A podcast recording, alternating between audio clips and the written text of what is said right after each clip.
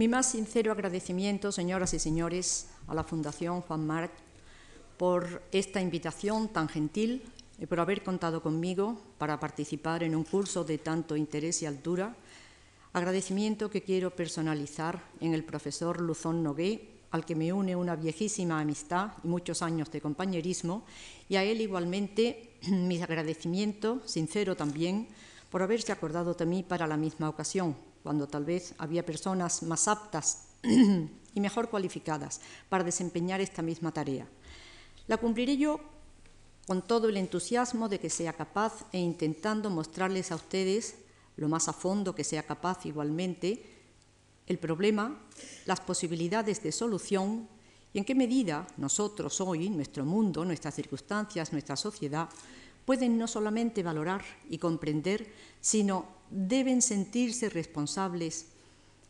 del progreso, del avance y, si quieren ustedes, incluso del futuro que tomen estos temas. Bronces griegos sumergidos es el que nos va a tener aquí durante un rato que pretendo no sea muy largo para no cansarlos a ustedes, pero tal vez suficiente para trasladarles las claves de este problema y algunas de las vías en las que la arqueología clásica intenta resolverlos. Decimos esto de bronces griegos sumergidos y como primera providencia hemos de contar con un hecho que es importante. Tiene la cosa un planteamiento arqueológico, sin duda ninguna, de gran envergadura, pero tiene otros. Quiero decir con ello que el tema no concierne única y exclusivamente a la arqueología, más en un terreno en el que hoy hay otras, no diré que disciplinas científicas, porque creo que no lo son, pero sí curiosidades de altura que se relacionan con todos estos temas, de los que si acaso al final algo diré.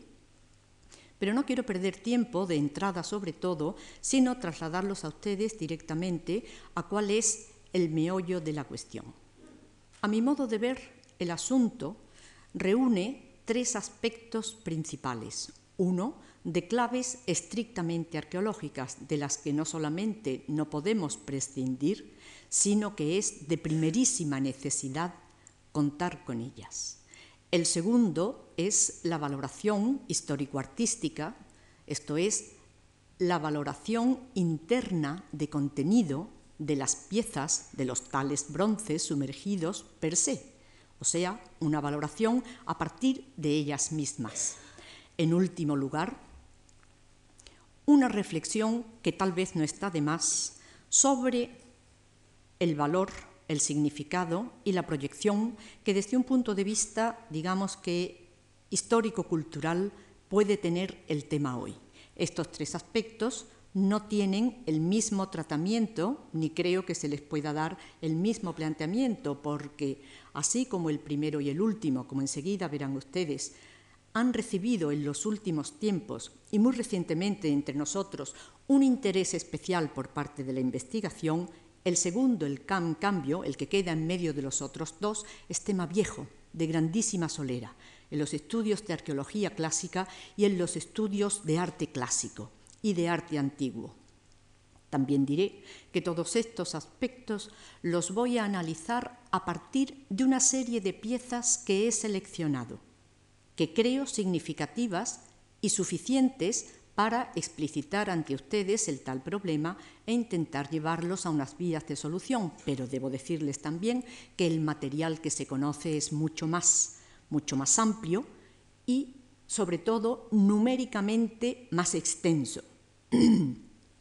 No podemos hacer aquí, ni tampoco interesa, un repaso total y continuo de cuáles sean todas esas piezas. De ahí que me haya decantado a favor de la selección, pocas, pero creo que muy significativas piezas para esclarecer ante ustedes qué es este asunto y cómo se lo puede entender hoy desde el punto de vista de la arqueología clásica. Empiezo por mostrarles, vamos a empezar con las eh, diapositivas, empiezo por mostrarles a ustedes algunas de las que son claves importantes en el primero de los terrenos o en el primero de los aspectos a los que he hecho referencia, es decir, las de índole pura y estrictamente arqueológica. Y como notarán ustedes, se trata de dos grandes cartas, de dos grandes planos, en los que nos encontramos una situación, yo pienso que ustedes desde donde están y con la luz que los acompaña, aunque tampoco tengo que pedir tal vez excusas, si es que las diapositivas no estuvieran excesivamente claras, pero creo que sí, que, gana la cosa comprensión y situación conforme, ya lo ven ustedes, ¿eh? conforme se oscurece un poco más. A la derecha tienen ustedes un plano general en el que una leyenda inferior da cuenta y circunstancia de cuáles son los puntos a lo largo de todo el Mediterráneo y los mares interiores dentro de él en los que se han producido hallazgos importantes. Para los que lo vean y para los que lo vean menos, les diré a ustedes que a los que yo voy a referirme son muy concretos, pero que en general es muy notable el hecho de que esos hundimientos y de que esos naufragios se hayan producido preferentemente en la periferia de las costas griegas o bien en el tránsito ya muy próximo a la península italiana y preferentemente en las inmediaciones de Roma, lo cual es explicable por lo que ustedes pueden suponer e inmediatamente veremos. De todos los que están allí, los puntos que debían verse son, en concreto, los que se refieren al cabo Artemision, un enclave verdaderamente importante, digamos que a la altura media de lo que es la Grecia continental, para que se pongan ustedes en situación, que me basaré también en los hallazgos procedentes de relativamente cerca, sobre todo de Maratón y de Antiquícera. Maratón en las inmediaciones de Atenas, un poco más al sur, y Antiquícera es la isla que está enfrente de Quitera, de donde su nombre, a medio camino, digamos, entre el Peloponeso entre la punta más meridional del Peloponeso y la isla de Creta. Un cuarto punto de importancia para nosotros ya en el lado italiano es Riace Marina, en el sur de Italia, en la Calabria, donde se han producido en los tiempos más recientes y próximos a nosotros también hallazgos igualmente espectaculares que los otros, pero por el hecho de la proximidad cronológica tal vez más vividos por muchos de los que estamos aquí. Sobre estos cuatro pivotes girará el núcleo de ideas que pretendo comentar con ustedes, pero insisto una vez más en que no solamente no son los únicos, sino que dentro de la propia Grecia son una pequeña selección. Es probable que muchos de ustedes estén pensando en los hallazgos verdaderamente estupendos del Pireo, procedentes de las inmediaciones todavía más de Atenas, o en los producidos en algunas de las islas, en la inmediatez o en la vecindad de la vecina Turquía, caso de la famosísima cabeza del Apolo Chatsworth en el Museo Británico y como esos otros, por no seguir cansándolos a ustedes, también en el litoral de la costa italiana o itálica, muy abundantes. A la izquierda,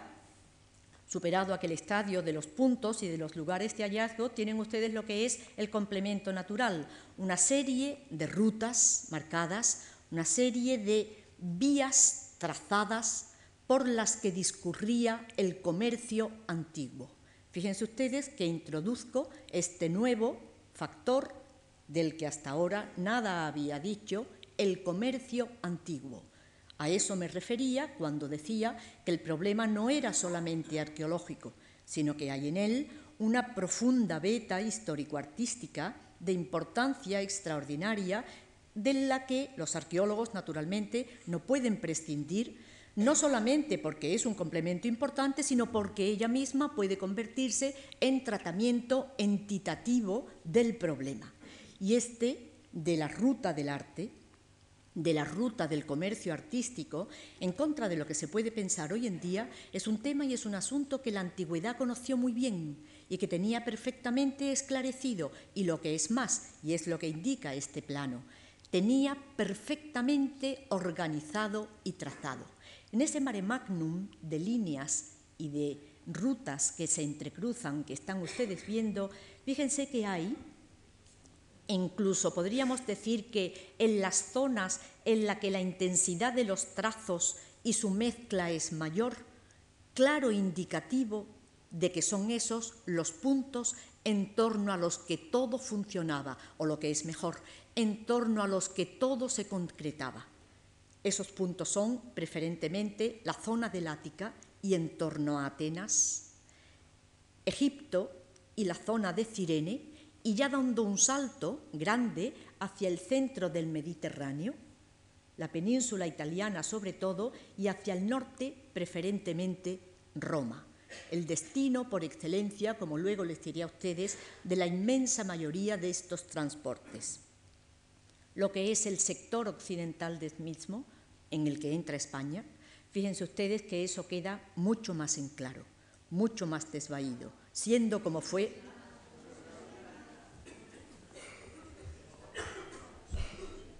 siendo como fue mayor el intenso comercio con respecto a la península italiana y con respecto a otros puntos. Vista esta situación, conviene que tengan ustedes presente cómo realmente desde Atenas siguió emergiendo siempre en época clásica y en época postclásica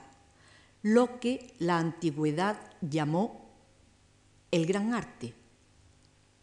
término que se acuña entonces y que conviene también tener presente para entender de en qué terreno nos estamos moviendo. Fíjense ustedes que asociado al otro anterior de comercio artístico o de transporte de obras de arte son dos de esas claves que están alrededor, pero que como ven ustedes completan para comprender el porqué de estos bronces que de sus lugares de exposición naturales pasan a un sitio tan incomprensible para ellos como el fondo del mar. Lo que hay de apetecible en estas obras, tanto por su valor artístico como por el hecho de ser material valioso, como son los metales preciados y preciosos, aparte de algunos aditamentos igualmente preciosos que pudieran llevar, los hicieron siempre deseables. Y esa fue la causa de que se los arrancara violentamente de sus lugares de exposición y origen, que se arrostraran peligros graves a la hora de acometer tales pillerías y de que se arrostraran peligros aún mayores al embarcarlos en acción de navegar en circunstancias completamente heterodoxas, cuando no francamente complejas. De manera que el resultado de estas dos imágenes es ponerlos a ustedes en ambiente y situación de comprender que eso que llamamos el mercado de arte no es un invento de nuestros tiempos, ni siquiera de momentos de gran prosperidad artística como han sido otros a partir de la Florencia Medicea y de los grandes momentos del arte del Renacimiento, sino que remonta a la antigüedad misma, que se conoció perfectamente en ella y que tuvo, no diré que una legislación, porque realmente no la hubo como tal, pero sí existió con respecto a la traída y a la llevada de las obras, digamos que un sentido que iba entre el respeto por parte de unos y los intereses más espúreos por parte de otros. Basta el conocimiento de los textos latinos al respecto, por excelencia las cartas de Cicerón, las de Ático, y en fin, los que representan la élite culta e interesada incluso en este tipo de mercado, para comprender que existía efectivamente esa norma, que existían unos precios y que existían, en fin, lo que llamaríamos la normativa general, por así decirlo, aun cuando solo fuera al uso, para lo que es el comercio artístico. ¿Hasta qué punto, se preguntarán ustedes, desde el punto de vista moderno, se puede aplicar ese criterio? Y no solamente el de pillaje y el de botín de guerra. Es claro que son conceptos que entran también ahí. Es más, sabemos que hay un momento clave, hacia los años 90-80 antes de Cristo, que es cuando se producen muchos de estos naufragios, es decir, que debió ser un momento en el que la avidez por parte de las élites romanas de atesorar obras de arte antiguas impelió a todos estos otros a poner en marcha desmanes y arranques de obras por esos años cuando se produce el gran pillaje de Sila sobre Atenas, la cosa llegó a tal circunstancia y a tal situación que se vieron obligados incluso a poner freno, circunstancias que sabemos y conocemos muy bien por los textos antiguos, por los textos romanos. Ahora bien, desde el punto de vista de lo que nosotros podemos hoy entender en clave puramente arqueológica y como se ha dado en llamar patrimonial del tema, ¿qué pensar de él? Paso sobre la cuestión muy por encima, por cuanto a nosotros realmente no nos concierne de facto. Me limito a ponerles estas imágenes en las que ven ustedes que hoy en día hay una especialidad arqueológica estrictamente dedicada a este tipo de investigación y a este tipo de cuestiones, cuál es la arqueología submarina donde se puede hacer detección exactamente con los mismos instrumentos sofisticados y muy seguros con que se puede hacer la terrestre y donde se pueden llegar a localizaciones de lo que llamamos pecios, es decir, yacimientos subacuáticos, exactamente lo mismo que se pueden hacer en el caso de la superficie segura, de la superficie terrestre. Los resultados de los hallazgos han podido ser en los dos casos verdaderamente llamativos, verdaderamente espectaculares, y hay también que decir y que comprender que muchos de esos escapan al control arqueológico. Un problema verdaderamente grave desde el punto de vista de esto que se, ha dado en llamar eh, la recuperación del patrimonio y que ya saben ustedes que por cauces legales o menos legales arrasa a diario, la prensa está ahí además para detectarlo, pero en fin, arrasa mercados conocidos y sitios más o menos recónditos, pero de suerte que este hilo conductor de la antigüedad a nosotros, en lo que es la circulación de las obras de arte antiguo, sigue siendo incesante. ¿Qué decir del problema desde el punto de vista de la antigüedad? Desde una perspectiva que diríamos estrictamente arqueológica. Pues debo decirles a ustedes que la fuente de información mayor que tenemos al respecto es la que proporcionan las piezas mismas la que proporcionan las piezas arqueológicas, o lo que es igual, aparte de las menciones que tenemos en los textos, que las hay, y como les digo a ustedes, sobre todo de época romana, sirven para ilustrar bien el problema, son fundamentalmente las obras de arte, son fundamentalmente las piezas arqueológicas las que nos pueden indicar qué pensar de todo esto. ¿Por qué concretamente el bronce como más buscado y no otros materiales? Igualmente famosos e igualmente nobles. ¿Por qué el hecho de que estos hundimientos, de que estos naufragios lleven sobre todo bronce y sobre todo, ¿por qué el hecho de que la arqueología los celebre en particular? No es que no se celebren los otros, se celebran igualmente, magníficos en el caso de Madia, de lo que luego hablaremos también, algunos que hubo, de mármol y excelentes, pero el caso de que se celebren extraordinariamente los de bronce es en atención a dos razones. Una, la rareza de estas obras. Por su propia naturaleza se han perdido o han desaparecido con mucha más frecuencia que las de materiales duros, en el sentido de pétreos o lapidios, entre los cuales el mármol. En segundo lugar, por lo deseable que se vuelve el bronce en sí mismo, no sólo como posible objeto de venta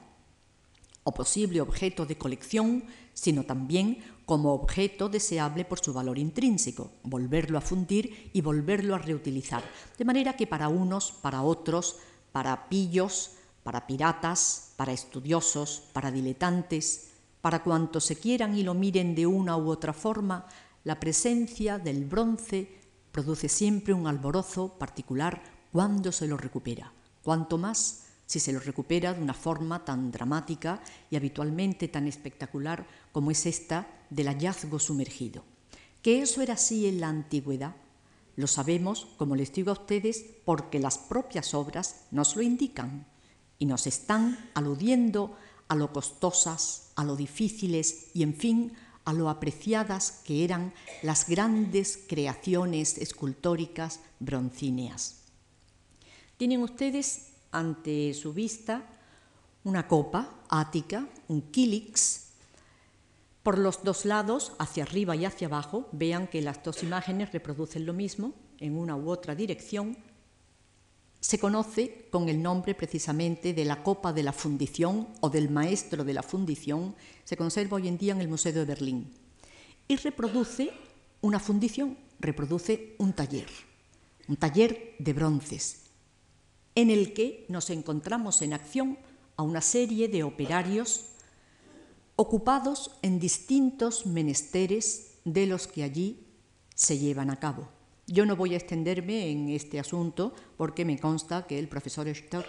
inmediatamente antes los ha puesto a ustedes al tanto de lo que son estas cuestiones de técnica y de lo que son todos estos problemas relacionados con la elaboración de piezas broncíneas antiguas. Llamo únicamente la atención sobre el valor extraordinario del Kilix de Berlín porque efectivamente, aparte de que está estupendamente conservado y es una pieza verdaderamente preciosa de época clásica, como ven ustedes, ilustra estupendamente el ciclo en lo que son sus tareas fundamentales. La primera de ellas, arriba a la derecha, es un individuo, como ven ustedes, sentado, acurrucado, que está controlando el horno, por detrás del cual asoma uno que está a su vez pendiente únicamente de la puerta del fogón. Hasta ese punto es importante controlar la temperatura, la intensidad, que produzca más o menos oxígeno, o sea, que queme más o que queme menos, etc. Todas estas teorías y todas estas cuestiones que a nosotros hoy nos pueden parecer un poco de perogrullo y sin importancia, en la antigüedad tuvieron un valor verdaderamente enorme la calidad de una obra de arte, su importancia, su acabado, empieza aquí, empieza en el momento en que se funde y empieza en el momento que se prepara, de todo lo cual es consciente el broncista. Deben ustedes tener presente, por si algunos tienen conocimiento de lo que es la fundición hoy, o de cómo funden los escultores hoy, el proceso ha variado considerablemente con cómo se hizo en la antigüedad. De suerte que lo que nosotros llamamos el fundidor antiguo, lo que nosotros llamamos el broncista antiguo, es un individuo capaz de realizar todas y cada una de estas operaciones y lo que es más, lo sabemos, y eso sí, por los textos antiguos, se implicaba en ellas. De manera que no era esta vertiente más intelectualizada y selectiva que se concede el artista y que se le concede al artista hoy, de suerte que solamente el hecho de la creación, si acaso el retoque, y si acaso implicarse en alguno de los momentos de factura, pero no en lo que son las tareas artesanales más bajas y molestas, esas también las llevaba a cabo el fundidor en la antigüedad. Habida cuenta de que estos individuos, como cualquier otro artesano, era simplemente eso, el concepto artista, a nuestra medida y a nuestra manera, no existió en la antigüedad clásica, y menos en la griega. El concepto que ellos usan es el término de banausos. Lo más que nosotros podemos decir es eso, un artesano, un individuo que es despreciado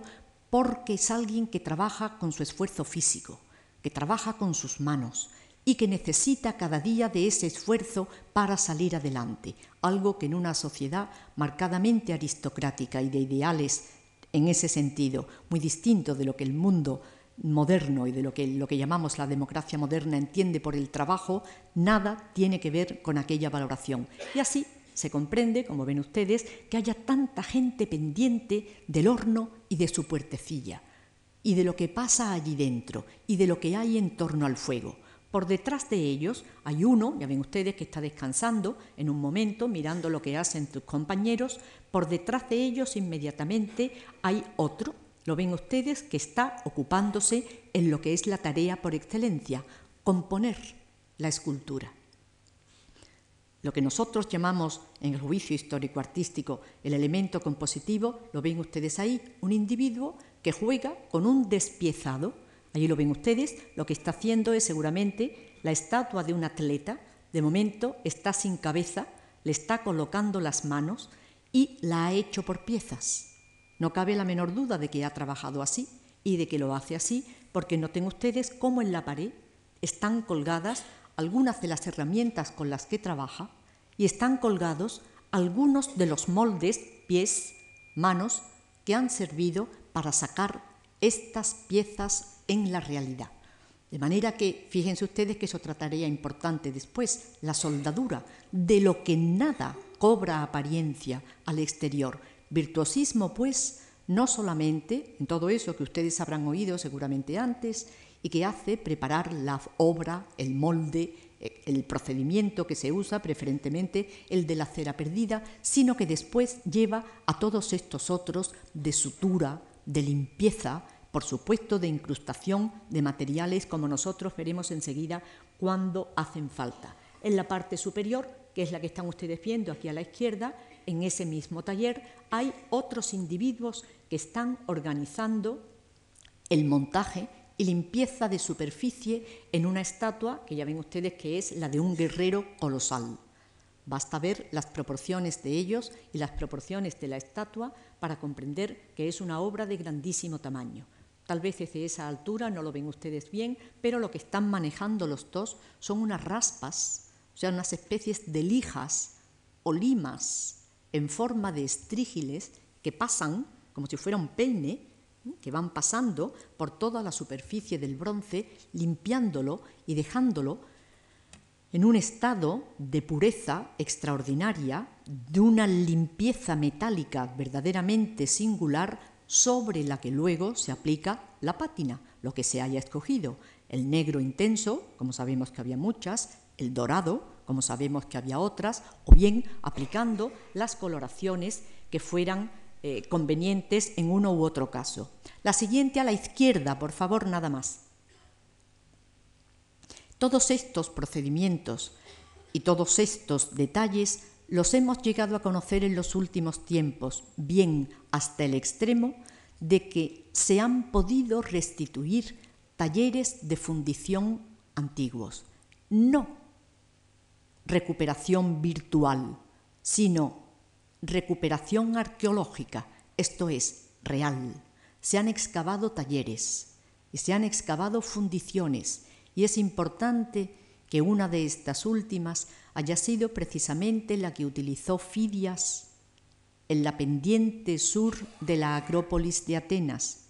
cuya maqueta les presento a ustedes aquí a la izquierda, en la que se ve con grandísima claridad, ven ustedes el fondo de la roca, que no es otra cosa que el fondo del pozo que se cava y donde los artesanos se meten para que ese mismo pozo sirva un poco de molde, por decirlo así, para lo que luego tiene que actuar. Digo esto para que se den ustedes cuenta de que estos artesanos no solamente son gente capacísima desde el punto de vista de la técnica, gente capacísima desde el punto de vista del dominio de sus técnicas y de sus manejos, sino que además es gente que hace un trabajo terrible, de cansado, de duro, de abominable, pues, desde el punto de vista social para quienes rechazan ese modo de vida o esa forma de actuación. Es el caso que, como están ustedes viendo, en estos sencillísimos cobertizos, porque no son otra cosa, está perfectamente documentada la intervención del maestro y de los de su taller, hasta el punto que lo que se ve en el centro, y han podido restituir los arqueólogos griegos, no es otra cosa que el hueco en el que probablemente fue preparada y estuvo dispuesta esa gran estatua de bronce que se supone, perdido desgraciadamente el original, que fue la Prómajos, la Atenea Prómajos, un bronce colosal que estuvo expuesto en la Acrópolis de Atenas y que en este caso sí, la restitución virtual ha permitido acoplar a los datos reales de excavación concreta que se han podido hacer. Como ven ustedes, se ha construido a su alrededor un auténtico edificio de carpintería, una estructura fenomenal de carpintería que repartida en pisos, por tratarse precisamente de una obra colosal, permite al maestro y permite a sus ayudantes ir progresando hacia arriba o hacia abajo según en las tareas que van llevando a cabo. Junto con estos datos de carácter arqueológico y que nos sirven puramente como introducción en los problemas a tratar, voy directamente ya al segundo de esos aspectos, los que son de contenido histórico-artístico y que nos llevan a la dimensión de comprender hoy, de valorar y entender hoy qué son esos bronces, para qué sirvieron y cómo a nosotros hoy en día nos dictan todavía la lección del amor y del conocimiento a la antigüedad. Como les decía a ustedes al principio, he seleccionado unas muy pocas piezas, pero que creo muy claras y que creo suficientes, insisto una vez más, para demostrar ante ustedes el valor de lo que fueron los bronces antiguos, qué representó el bronce en la estatuaria clásica y qué valor podemos hacer nosotros hoy de ellos, en museos, en colecciones y, en fin, en lo que probablemente mucho queda por descubrir. Empiezo por presentarles el caso de este conocido entre los conocidos, que es el llamado Poseidón del Cabo Artemision. Debo decirles a ustedes que antes de este momento yo voy a arrancar y casi a mantenerme en época clásica, en época clásica baja, para dar luego un gran salto a época helenístico-romana, pensando también que en ese arco cronológico el problema puede quedar claro y resuelto. Pero, como decía antes, el material es mucho más extenso y el material es mucho más amplio, y ya desde época arcaica, por supuesto, y desde época tardo-arcaica, con seguridad, conocemos el problema del bronce, bien conocido, y hay piezas interesantes algunas, como el Curos del Pireo, como les digo a ustedes, que podría estar en este elenco, pero que para hacer la selección más clara he preferido dejar fuera. Sabemos con exactitud que los procedimientos, que las técnicas, que la forma de trabajarse el bronce en la antigüedad, ya en época clásica, había alcanzado un cenit que hacía de este producto y que hacía de estas obras algo sumamente deseado. Suele creerse, en contra de lo que es la realidad, que el mármol es el material por excelencia de la estatuaria clásica, preferentemente de la griega y de la griega clásica. No es así, ni lo fue nunca. El material en el que se expresa de preferencia un maestro, con el que se mide de verdad, es con el bronce. Y la razón es sencilla, y es que es más plástico. Es que en principio expresa mejor aquello que un escultor como idea y como concepto puede tener en mente. De suerte que, a diferencia de la refractariedad por su propia naturaleza dura y opositiva que presenta al escultor el mármol, el bronce colabora con él. Y si se lo sabe trabajar, y si se lo sabe colar bien, si se han hecho bien los modelos, si se han hecho bien las formas, resulta, lógicamente, de una plasticidad infinitamente mayor. Aparte de que para problemas de estática y para problemas de aerodinámica, que una obra como esta revela con una claridad verdaderamente extraordinaria, los escultores lo prefirieron siempre. Esta es la causa de que los grandes escultores antiguos, de que los grandes maestros griegos de época arcaica y sobre todo de época clásica, todos o casi todos tuvieran una experiencia fenomenal en el bronce y curiosamente de jóvenes. Se conoce que era un requisito por el que se les obligaba a pasar para que aquello contribuyera a cribar, a acrisolar no solamente la forma de relacionarse y la forma de intimar con el mármol después, porque el proceso es así. El que es capaz de expresarse y el que es capaz de hacer algo plástico de un concepto en un material plástico, luego puede hacerlo en duro. Es verdad que hay otros que prefirieron el mármol siempre por la estrecha relación, ¿eh? caso por ejemplo de Escopas, que era pario,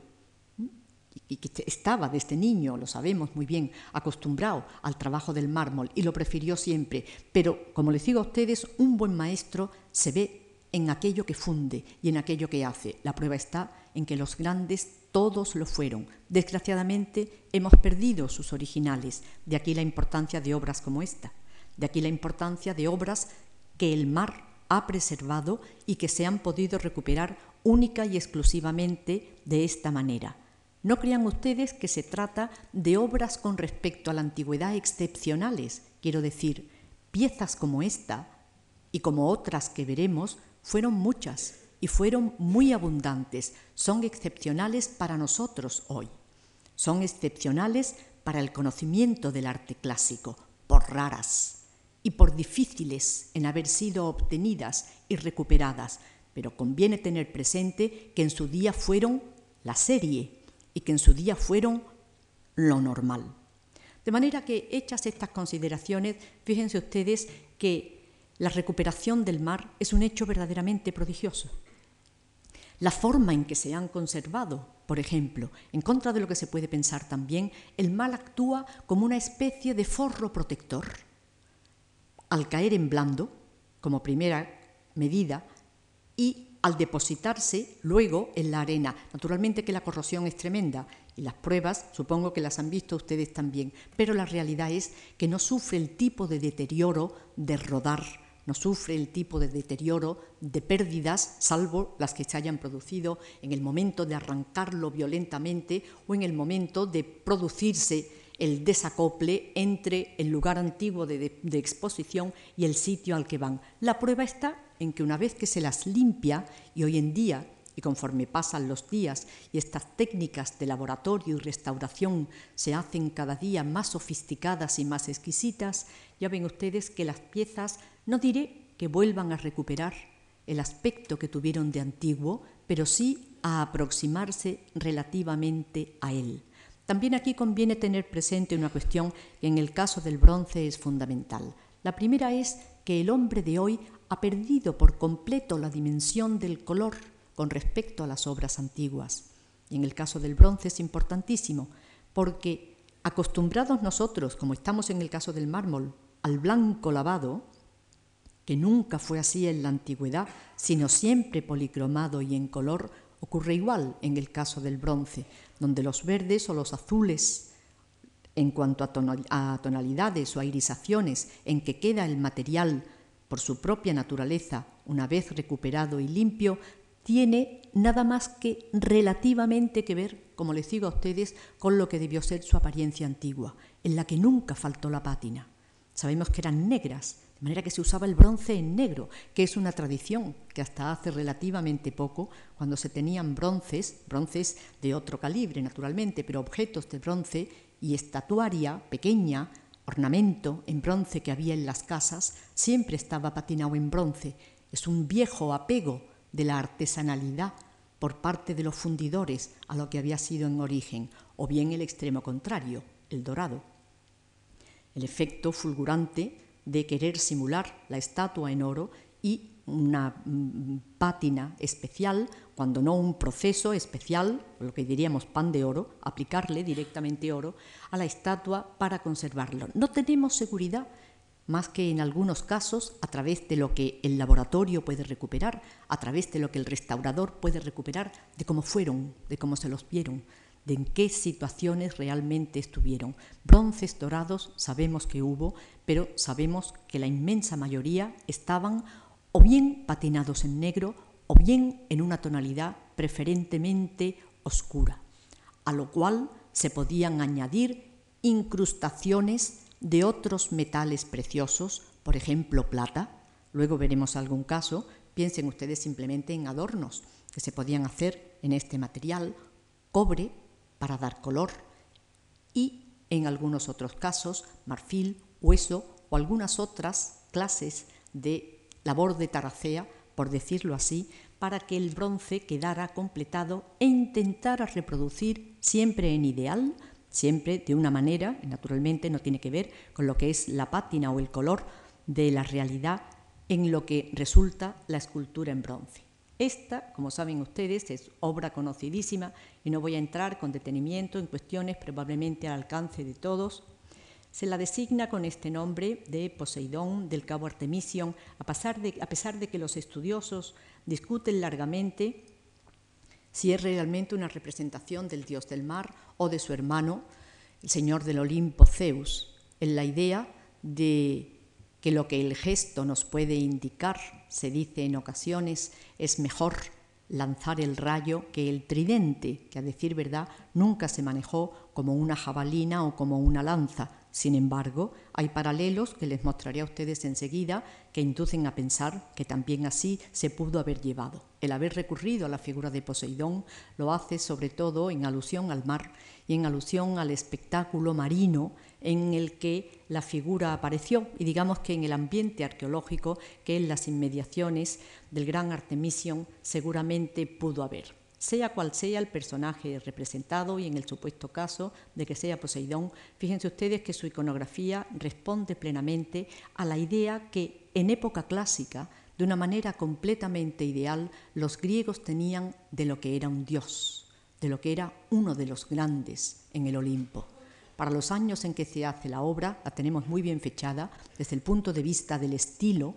por los años 470-460 a.C., ese peinado, por ejemplo, ya es un arcaísmo. Nadie se peinaba así a principios de época clásica, ni se llevaban esas barbas. El hecho de aparecer con esta apariencia, el hecho de llevar esta iconografía, es a consecuencia de indicar al espectador es uno de los grandes, no es como lo que ahora ves, no es como cualquiera, es un Dios, es alguien que está en otra dimensión, por tanto le corresponde, por supuesto, el desnudo ideal y le corresponde esa faz y ese atuendo vetusto y que lo aleja de la dimensión de lo cotidiano, de la dimensión de lo de todos los días. En cuanto a la actitud, se ha hablado tanto de ella, fíjense ustedes que realmente piensa uno que casi no merece la pena volver sobre estos asuntos. Creo, no obstante, que merece tener presente, y es lo único que les hago recordar a ustedes, que es probable que para el maestro que lo llevó a cabo, lo que contara fuera el problema ante todo del dominio de la figura en el espacio y de cómo acoplarlo. Lo interesante de la pieza es que en su plasticidad admirable, en lo concreto de sus formas,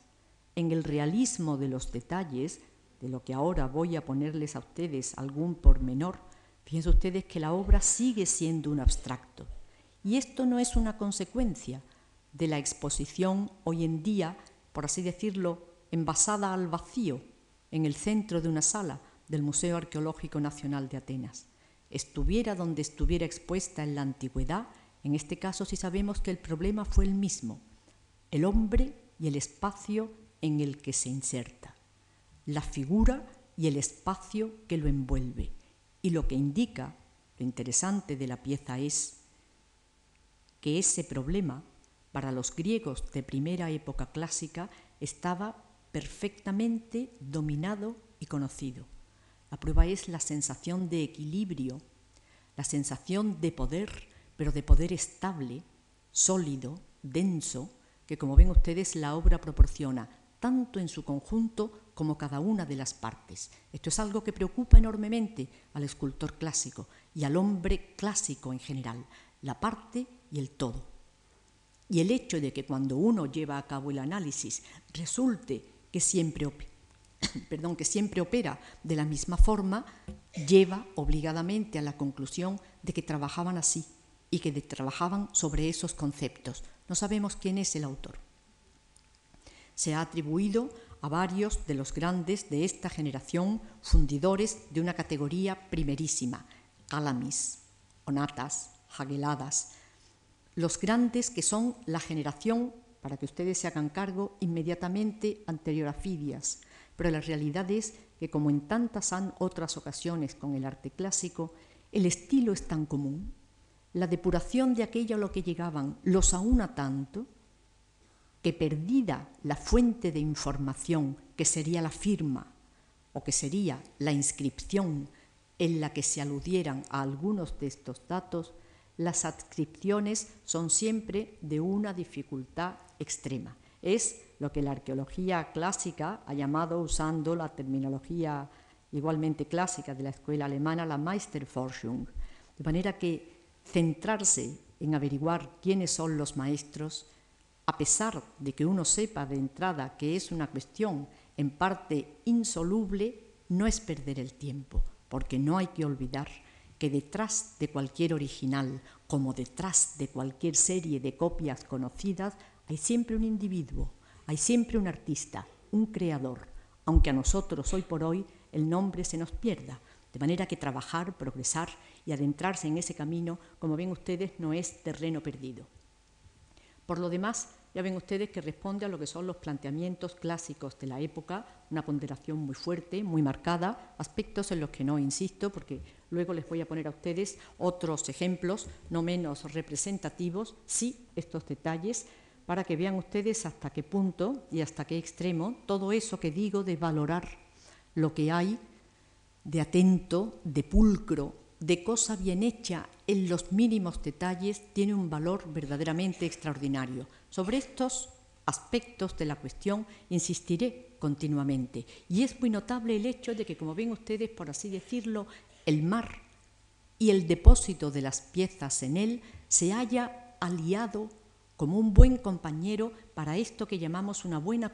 una buena conservación, de suerte que es como si hubiera habido una conversación entre los dos elementos y el arqueólogo puede luego entenderla y puede luego recuperarla, eliminadas costras, concreciones y todo aquello que a manera de envoltorio y a manera de protección ha podido también encima. Faltan los ojos, que darían a la mirada el punto concreto, tan importante en época clásica, una obra se cierra, una obra se acaba desde el punto de vista compositivo, quiero decir, en el punto en el que tiene clavada la mirada. Como todos estos seres ideales, en estos casos la mirada va al fondo, la mirada va perdida, pero es un punto determinado que también induce al espectador a hacer una determinada lectura o una determinada interpretación de lo que ahí está ocurriendo. Tenemos la suerte de que hay otras obras de época que las conservan. Es el caso de la auriga de Delfos y es el caso de algunos, vamos, de los dos sobre todo, ejemplares magníficos conservados en Riache, de los que luego les diré a ustedes también alguna cosa. Nótese al mismo tiempo cómo esta cuestión de los acabados, fíjense ustedes que es una, por ejemplo, en lo que son las superficies lisas, véase, por ejemplo, la zona del cuello o el arranque de los pectorales, otra en lo que son elementos que diríamos realistas, tendones, venas, músculos, zona de la clavícula, por ejemplo, y zona de los tendones del cuello, y otra lo que son los detalles en concreto, rizos, trenzas, pestañas, labios, detalles por tanto pequeños, pero que como ven ustedes cobran un juego verdaderamente extraordinario. Junto con ellos, quiero que vean ustedes lo que son estos, junto con ellos, con estos detalles, quiero que vean ustedes lo que son los, lo que llamamos los paralelos, en que me vaya a detener en exceso en la cuestión, para que juzguemos de la obra y para que la consideremos una cosa u otra. A la derecha, efectivamente, tienen ustedes una estatuilla pequeña, pero el, mismo esquema compositivo y en el mismo, o casi en el mismo contenido, procede de Dodona y se conserva en el museo en Berlín y es un Zeus en el momento de lanzar el rayo. Por tanto, tendríamos que dar validez a la hipótesis que negaría el nombre de Poseidón al gran bronce de Artemision. Ahora bien, a la izquierda están ustedes viendo obra ligeramente anterior, poco más que del tránsito del siglo VI al V, una estatuilla igualmente en bronce de un guerrero donde para un esquema iconográfico completamente distinto se usa el mismo esquema compositivo, se usa el mismo gesto y se usa el mismo contenido. Significa esto, pues, que se puede hacer uso de esa fórmula en distintas situaciones. Y lo que es más, la siguiente a la izquierda, por favor, nos encontramos también con que, fíjense ustedes, para el propio dios Poseidón, en esta moneda, sensacional de Posidonia, la actual Paestum, en el sur de Italia, vemos al dios en esa misma actitud, exactamente en el mismo gesto y contenido, y llevando claramente en la mano y de esa forma el tridente. Sin ánimo, por mi parte, de entrar ahora en la discusión o meternos en unas averiguaciones de más hondura a propósito del bronce, del gran bronce de Artemision, sí quería mostrarles a ustedes de qué manera y sobre qué argumentos actúa el estudioso del arte clásico, actúa el arqueólogo clásico a la hora de plantearse estos problemas y de inclinarse o de valorar más unas hipótesis que otras. Deben ustedes tener presente que muchas veces cuando decimos cuestión que debe quedar abierta, no se trata de una solución de compromiso, sino que desde el punto de vista científico es la postura más honrada y por supuesto la más verdadera. Perdidas como tenemos tantísima laguna y tantísima fractura con respecto al conocimiento de la antigüedad, sobre todo en materia artística, en espera tal vez que del mar o de otro sitio procedan datos y procedan argumentos que nos puedan llevar a mejor término. Sea como fuere, la lección, como ven ustedes, del bronce de Artemision no solamente es desde el punto de vista de cuestiones de estilo, de técnica y de composición en el caso del mundo clásico, sino desde el punto de vista del contenido, cómo estas gentes habían conseguido por esos años, primeras décadas del siglo V antes de Cristo, expresar plásticamente y en el bronce esos problemas de espacio y esos problemas de plástica de una importancia verdaderamente singular. Por las mismas fechas, prácticamente por las mismas fechas, se debieron llevar a cabo las dos grandes estatuas recuperadas del mar en Riache Marina, en el extremo opuesto a Artemision precisamente en el centro del Mediterráneo, en la costa sur de Italia, y al igual que en el caso de Artemision, del Poseidón de Artemision y de los que veremos después, obras sin duda ninguna destinadas al comercio artístico. Como les decía a ustedes al principio, nosotros cuando se recuperan los objetos de estos naufragios no podemos determinar a priorísticamente si de verdad era un comercio de arte, es decir, es un encargo que ha hecho un individuo o si es solamente un objeto de botín de guerra. Ahora bien, las técnicas de intervención arqueológica subacuática actuales que permiten recuperar, aparte de los objetos preciosos,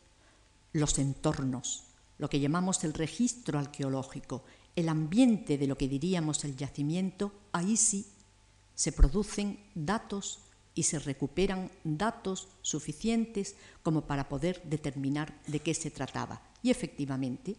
uniendo eso en ocasiones a los textos o uniendo eso en ocasiones a los ambientes en los que más o menos se puede suponer que estas obras iban a volver a ser expuestas, sí podemos saber que muchas de ellas eran buscadas simplemente como botín de guerra para ser expuestas en lugares públicos, tal vez en templos, pórticos, etc. Pero sabemos también que muchas de ellas eran buscadas por particulares y que eran encargos que se hacía. Que me traigan de tal sitio tantos apliques para forrar una cama, o para hacer una mesa, o para decorar un jardín, como luego veremos. O que me traigan tantas estatuas desnudas de atletas para un gimnasio, o que me traigan para un templo de fulanito la estatua de fulanito. En estas circunstancias, los hallazgos de Riache que están ustedes viendo lo que nos indican es que concretamente esas dos obras y el resto del material que iba con ellas, como la inmensa mayoría de todas, se destinaban a Roma o a su entorno. Y hemos de suponer que entre Roma y la Campania, las ricas casas, las ricas villas de época tardo-helenística republicana, fueran seguramente las principales destinatarias. Tan es así que en cuanto se produce un naufragio alejado y raro de explicar, caso del de Madia, que veremos después en Túnez, en las costas del norte de África, la excavación, la lógica y el conocimiento que hoy tenemos de estos naufragios y de sus destinos hace pensar que lo que hubo fue un cambio de ruta probablemente provocado por una tempestad, de lo que pueden quedar indicios en la tal excavación. De manera que fíjense ustedes que al final nos encontramos con que todos estos datos van confluyendo hacia un mismo objetivo, en torno a lo que podemos llamar el mercado de arte y en general su periferia, y que es efectivamente el mar, en sus circunstancias especiales, el que ha permitido a la arqueología y más concretamente a la arqueología de hoy, el volverse a hacer con todas ellas. Sea como fuere, en el caso de estas dos obras verdaderamente sensacionales, debo decirles a ustedes que produjeron una conmoción extraordinaria entre los estudiosos cuando aparecieron. En primer lugar, por su categoría artística verdaderamente singular. Son dos piezas tan buenas como las mejores que se conocían hasta entonces y al no ser muchas, han contribuido a enriquecer un elenco que ha pasado a ser más numeroso y en consecuencia más fácil de conocer y más fácil para el estudio de este problema. Los problemas que hay en torno a ellas son de distinta índole, no vamos a entrar nosotros en todos, ni es el caso de lo que nos interesa aquí, pero les diré a ustedes que fundamentalmente la opinión de los estudiosos ha estado volcada en saber quiénes son y quién los hizo. Para ninguna de las dos hasta ahora hay respuesta definitiva, ni clara. Esto es muy frecuente en el estudio de la arqueología clásica. Y pienso que, salvo a lo largo de la historia del arte, salvo a partir del momento en que hay documentación y los estudiosos de la historia del arte saben también en qué medida, cuando uno se enfrenta a documentos y cuando uno se enfrenta a datos concretos, pueden surgir también las dudas, trasládese todo eso a la situación más incierta con que se encuentra el estudioso de la antigüedad y se comprenderá que piezas tan verdaderamente llenas de curiosidades sigan siendo un desafío para la ciencia, sigan siendo un desafío para la arqueología, en espera de un conocimiento todavía más detenido. Es muy notable el hecho de que cuando aparecieron y en los años inmediatamente posteriores, hubo una cautela extraordinaria por parte de los especialistas en pronunciarse sobre ellas. La realidad es que opiniones que cabría tal vez haber oído o criterios que cabría tal vez haber visto fijados no se han producido y que los que se han producido, meritorios sin duda e interesantes, lo han sido mucho más por lo que han provocado de debate y por lo que han provocado de planteamientos y contraplanteamientos de hipótesis que por haber llegado a nada que la arqueología clásica de hoy por cierto y seguro sobre ellas. Esta es la que se conoce con el nombre de estatua un nombre, por tanto, como ven ustedes, convencional, en el que se pueden esconder los problemas iconográficos y los problemas de representación que la obra tiene. Evidentemente es un héroe, tiene que ser un héroe sin duda ninguna, por llamarle de alguna manera, no es probable que sea un dios, por cuanto su iconografía estaría todavía más precisa y todavía más concreta, por lo que les voy a enseñar a ustedes, pero la apariencia que tiene, ahí lo ven ustedes, una actitud de autosuficiencia, de soberbia, de confianza, de orgullo en sí mismo, e incluso ese peinado también arcaizante que lleva, se fechan, como les digo a ustedes, aproximadamente por los años que el Poseidón de Artemision son obras salidas de esos mismos círculos artísticos y son obras que responden a esa misma problemática, inducen a pensar que evidentemente deban ser miradas así. Los problemas que han planteado vienen divididos, digamos que en dos grandes grupos. Uno referido al que cada una de ellas plantea, esta estatua y su compañera, el otro referido al relativo entre ambas, es decir, si son obras coetáneas, si fuera un grupo, si, si estuvieron expuestas juntas o si son cosas completamente disímiles. Los criterios que se han manejado hasta hace relativamente poco tiempo inducían a pensar que esta era anterior esto es, que se trataba de una obra aproximadamente de las fechas que les estoy diciendo a ustedes, lo que llamamos la primera época clásica o periodo severo, mientras que la segunda, que les enseñaré inmediatamente después, fuera una obra de mm, más bien baja época clásica o lindando con la baja época clásica. En la medida en lo que se ha ido afinando, y creo que ha sido definitivo el juicio que ha dado sobre ellas Bortman, se ha podido ver, y algún ejemplo les pondré a ustedes después, que son obras coetáneas que estilísticamente son afines, que técnicamente son idénticas y que en consecuencia proceden seguramente del mismo taller. Los problemas de sujeción y los problemas de adaptación de la obra al medio en el que estuvieran, muy bien estudiados en el laboratorio de Florencia donde han sido mm, recuperadas y donde han sido limpiadas, y afecta nada más, fíjense ustedes qué impresionante, a la planta de los pies, ha permitido saber que estuvieron colocadas de la misma manera y en la misma forma, lo que induce a pensar que estuvieron juntas y que incluso formaron parte del mismo grupo escultórico. A partir de aquí, nueva formación de hipótesis. Son varios los grupos escultóricos broncíneos que nos describen las fuentes, sobre todo a través de Pausanias, Delfos y Olimpia, por excelencia. El primero vinculado a Fidias, el segundo vinculado a Onatas. Ninguno de los dos, en la medida de lo que hoy sabemos y ha establecido de Spinis, tiene que ver con los bronces de Riache. De manera que la interrogante, como ven ustedes, se mantiene abierta en espera tal vez de que juicios posteriores puedan llevar a más. Sí sabemos que debieron formar parte de un grupo verdaderamente sensacional y magistral. No se puede decir mucho más por el momento, salvo que representan momento de triunfo, es una iconografía de gloria, por decirlo así, es una iconografía de éxito y de imágenes en cuanto a su lectura,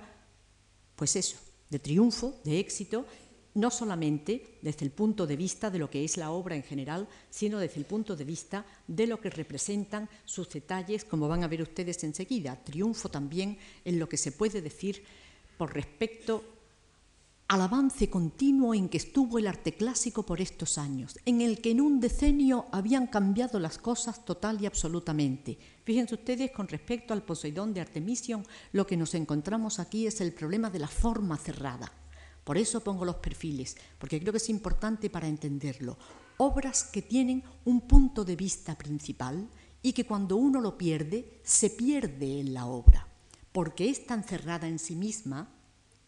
la cohesión que tiene en el punto de vista principal este tal orden y este tal fuerza, que como ven ustedes, si no, puede llegar a esta situación oclusiva, a esta situación poco clara en que nosotros nos encontramos los perfiles aquí.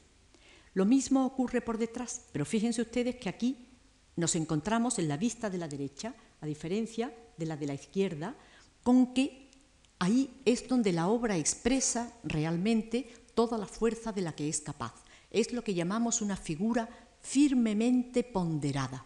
Y se ve igual por delante que por detrás. Y casi es más claro cuando lo ve uno por detrás porque el eje de la columna vertebral actúa como ven ustedes, como si fuera el índice, como si fuera una especie de brújula por la que el ojo humano puede circular viendo realmente cómo se quiere organizar la composición. Firmemente asentadas las plantas de los pies en el suelo, una pierna ligeramente adelantada, todo el peso del cuerpo sobre una de las piernas, lo que produce automáticamente una sensación real de desequilibrio en la arquitectura anatómica de la figura, lo que designamos con el nombre de contraposto, una ley por la que se ha regido la historia del arte desde los años 490 a.C. hasta que el cubismo disolvió las formas.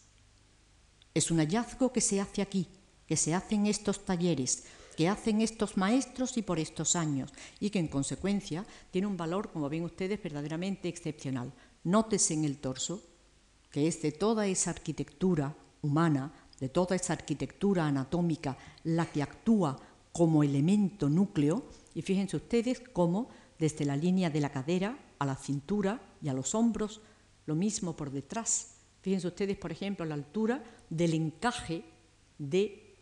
lo que pueden ser las líneas del torso sobre la pelvis, sobre las caderas, cómo se produce ese desencaje, cómo se produce ese desequilibrio que marca lo contrario en la línea de los hombros, en contraposto, cómo la figura humana se mueve y cómo el elemento motriz del cuerpo humano se manifiesta. Todo eso, como están ustedes viendo, con unas calidades de plástica, con unas calidades de modelado muy en grandes superficies y dentro de ellas muy tratadas en detalle, que es la manera típica y característica de trabajar estos maestros y por estos años. Todo esto que llamo esa arquitectura de anatomía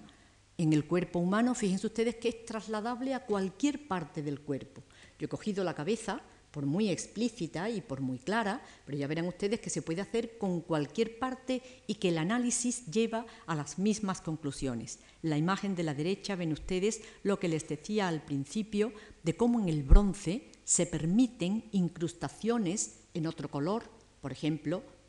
la plata para el forro de los dientes, el cobre para simular la blandura coloreada de los labios y por supuesto marfil y cristal en elementos preciosos para los ojos y para el relleno de los mismos. Todo eso que supone una labor de orfebrería, una precisión de toreuta verdaderamente excepcional, fíjense ustedes que se puede llevar también a los detalles del pelo, una cascada de rizos verdaderamente sensacional que el maestro trabaja, observen ustedes lo bien que se ve ahí, como es característico en este momento. La cabeza es una arquitectura per se y por tanto es una estructura pensada al margen de lo demás. Tan es así que fíjense ustedes que los perfiles indican claramente como si la cabeza fuera una serie de partes sabiamente sumadas. De hecho, hay la bóveda del cráneo, que uno tiene la sensación, por esa forma ondulada de trabajar el pelo, que se podría desmontar, y luego hay la tenia, la cinta, que actúa como un dispositivo óptico para distanciarlo de lo que viene después, que son las facciones, y nuevamente una cascada de rizos, una pelambre enorme que, como ven ustedes, lo envuelve todo. Nosotros sabemos hoy en día muy bien que los maestros de esta época trabajan así y que el culmen más sublime de esa manera de trabajar se encuentra en Fidias. El ejemplo por excelencia es la Atenea Lemnia, un original en bronce perdido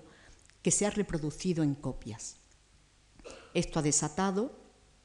la suposición y las hipótesis de que los bronces se le pudieran atribuir a ese Fidias joven que fue broncista y que a nosotros se nos pierde. Sin embargo, como les digo a ustedes, la cautela y el rigor, procediendo por paralelos con lo que se conoce de las copias seguras de sus obras, desaconseja, hoy por hoy al menos, seguir en esa hipótesis en firme. Como les digo a ustedes, estamos en ese ambiente, estamos en esos maestros de la generación anterior a él o de él joven, pero sin que tengamos signos de evidencia concretos para podérselo atribuir. Unos detalles más para que vean ustedes el trabajo verdaderamente excepcional del bronce, lo que es el trabajo aburil, yendo línea por línea, simulando la capilaridad de los rizos, como están ustedes viendo, y luego, trabajando en plástico, fíjense ustedes, por ejemplo, las oquedades que quedan entre mechón y mechón, lo que indica que en el modelo plástico, en el modelo previo, cada una de ellas, naturalmente, tuvo su propia individualidad. La estatua B, su compañera. La posición más suelta, como están ustedes viendo, igualmente muy contrapestada, como ahí se ve con grandísima claridad, y luego les pondré en algún detalle, pero evidentemente más suelta, hizo pensar que fuera una nota de estilo a posteriori. Este es un sistema, o si quieren ustedes, esta es una forma de juzgar que es equivocada. Metodológicamente no se puede aceptar que porque en apariencia haya unas diferencias, haya que suponer automáticamente que esas cosas son disímiles. Basta con pensar que en el momento en que se está haciendo el modelo y en el momento en que se trabajan los estadios previos, el escultor puede manipular y el escultor puede crear o puede introducir novedades, que es lo que causa realmente esa disimilitud. Pero es que hay más. Son los detalles de técnica, por tanto, los únicos que nos llevan a demostrar y a comprender que hay datos de exactitud en ellas. Esto es, que hay datos para pensar que son obras comunes en el tiempo y que son obras comunes en la factura, por tanto, en la fábrica. La siguiente a la izquierda, por favor. Y ven ustedes el torso, como les digo, más suelto, más ligero, el cordón, por ejemplo, del arco epigástrico, etcétera, esos datos que los que veíamos en la estatua A, pero verán ustedes después, en cambio, datos de similitud en tratamientos de detalles, que es donde uno debe ir a comparar. ¿eh? no en cuestiones de conjunto, que como les digo a ustedes son más susceptibles de cambio por otras leyes, digamos, de cómo se rige una escultura y que, sin embargo, tienen un gran valor. Llamo la atención y continuamente lo hago sobre el asunto, pero es que creo que merece la pena que observen ustedes cómo el hecho de la procedencia del mar ha sido en contra de lo que el vulgo puede pensar la salvación de estas obras. Obra igualmente cerrada que su compañera y véanla ustedes exactamente en la misma actitud y en la misma posición. Si difieren y si parecen distintas, es también a causa de un hecho importante y es que el escultor ha querido crear conceptos tipológicos distintos. De hecho, fíjense ustedes que se trata de una imagen de un hombre mayor, más pesado, más cansado, más dramática en su imagen, de manera que no cabe la menor duda de que han querido exprofeso hacerse cosas distintas y de otra manera. Criterios importantes a la hora de juzgar, como ven ustedes, más que los otros. Pero ya ven que la similitud de planteamiento, que los problemas compositivos y que las ideas que laten por debajo de los dos son enormemente comunes. Y si eso se ve de manera general en ellas, Fíjense ustedes en los detalles, técnica de labios, técnica de ojos, que es exactamente la misma. Y en este caso, además, aunque no se conserva más que uno, la suerte es que se ha conservado el elemento del relleno para el iris con el socave que se hace para la pupila, con la línea de pequeños orificios para meter las pestañas exactamente igual por encaje que lo que había en la estatua A y lo mismo en tratamiento, como ven ustedes, de mechones, de detalles en el pelo. La siguiente a la izquierda, por favor, donde se observa que esa manera de trabajar, ahí lo tienen ustedes en detalle, es totalmente similar. De manera que son estos datos de técnica en lo menor y no las cuestiones de composición y de iconografía en lo mayor a los que debemos recurrir para hacernos cargo de esa similitud. Mano derecha en los dos casos. Fíjense ustedes que ese gusto por el realismo, por poner tendones, venas, detalles de toda índole, como ocurre en el Auriga de Delfos, como ocurre en el Poseidón de Artemision, ya ven ustedes que son enormemente afines. Ahí están las dos manos, como ven ustedes, trabajadas exactamente igual y por el mismo criterio, y ocurre lo mismo con los dos pies, igual, dos pies derechos, para que vean ustedes que la similitud es verdaderamente grande y que en consecuencia nos movemos en este mundo de afinidades de técnica que son muy seguras a la hora de definir realmente el fondo de estos problemas.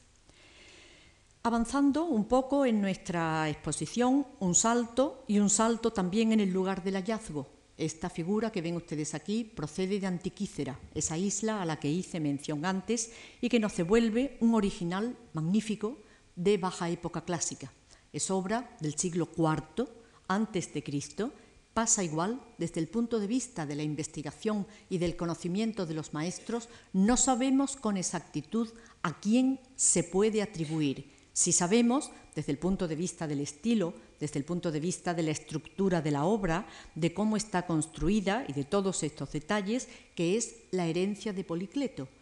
lo que se llama la herencia policlética, la escuela policlética que tuvo una duración verdaderamente larga y que todavía grandes maestros del siglo IV seguían practicando y a la que se seguían ateniendo. Probablemente la obra es ática,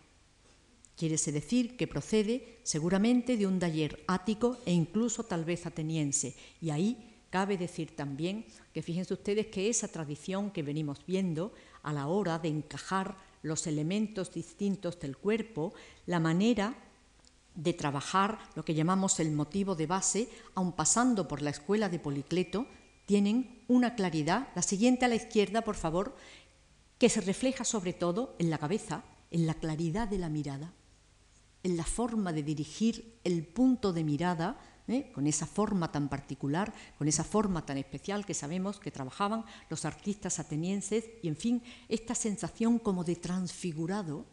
que desde el punto de vista del estilo es tan importante y que los escultores áticos por estos años, ya desde finales del siglo V, pero sobre todo a lo largo del siglo IV, practicaron de una manera magistral y que tenemos atestiguada también en el mármol y fundamentalmente en un género escultórico que conocemos muy bien, cuál es el de las estelas funerarias. De manera que este joven, Efebo, procedente de Antiquícera, de las aguas de la isla de Antiquícera, que no sabemos tampoco realmente quién es, pero que evidentemente es alguien que está en ese mundo de la efebía, se ha pensado en héroes jóvenes con nombre o se ha pensado simplemente en uno de los muchos atletas anónimos que merecieron estos honores, pero que en cualquier caso, como ven ustedes, significa un salto grande desde el punto de vista del estilo, desde el punto de vista de los problemas que estas obras plantean con respecto a aquellas formas tan cerradas, aquellas formas tan clásicas, y ¿eh? tan autónomas en sí mismas de la época inmediatamente anterior. Lo mismo con respecto al que se llama el efebo de Maratón, su compañero y obra de las mismas obras, eh, perdón, obra de los mismos años, igual que entre las obras anteriores, Riache y Artemision, hice el Pandán y el Paralelo, quede aquí también entre eh, Maratón y Antiquícera. Es una obra similar, en este caso sabemos que es un joven atleta que tiene en la mano un algo de consagración, probablemente de ofrenda, y que ha perdido algo en la derecha, pero que evidentemente por la posición y por la dirección debía ser complemento para lo que tiene en la mano izquierda. Fíjense ustedes que es enormemente importante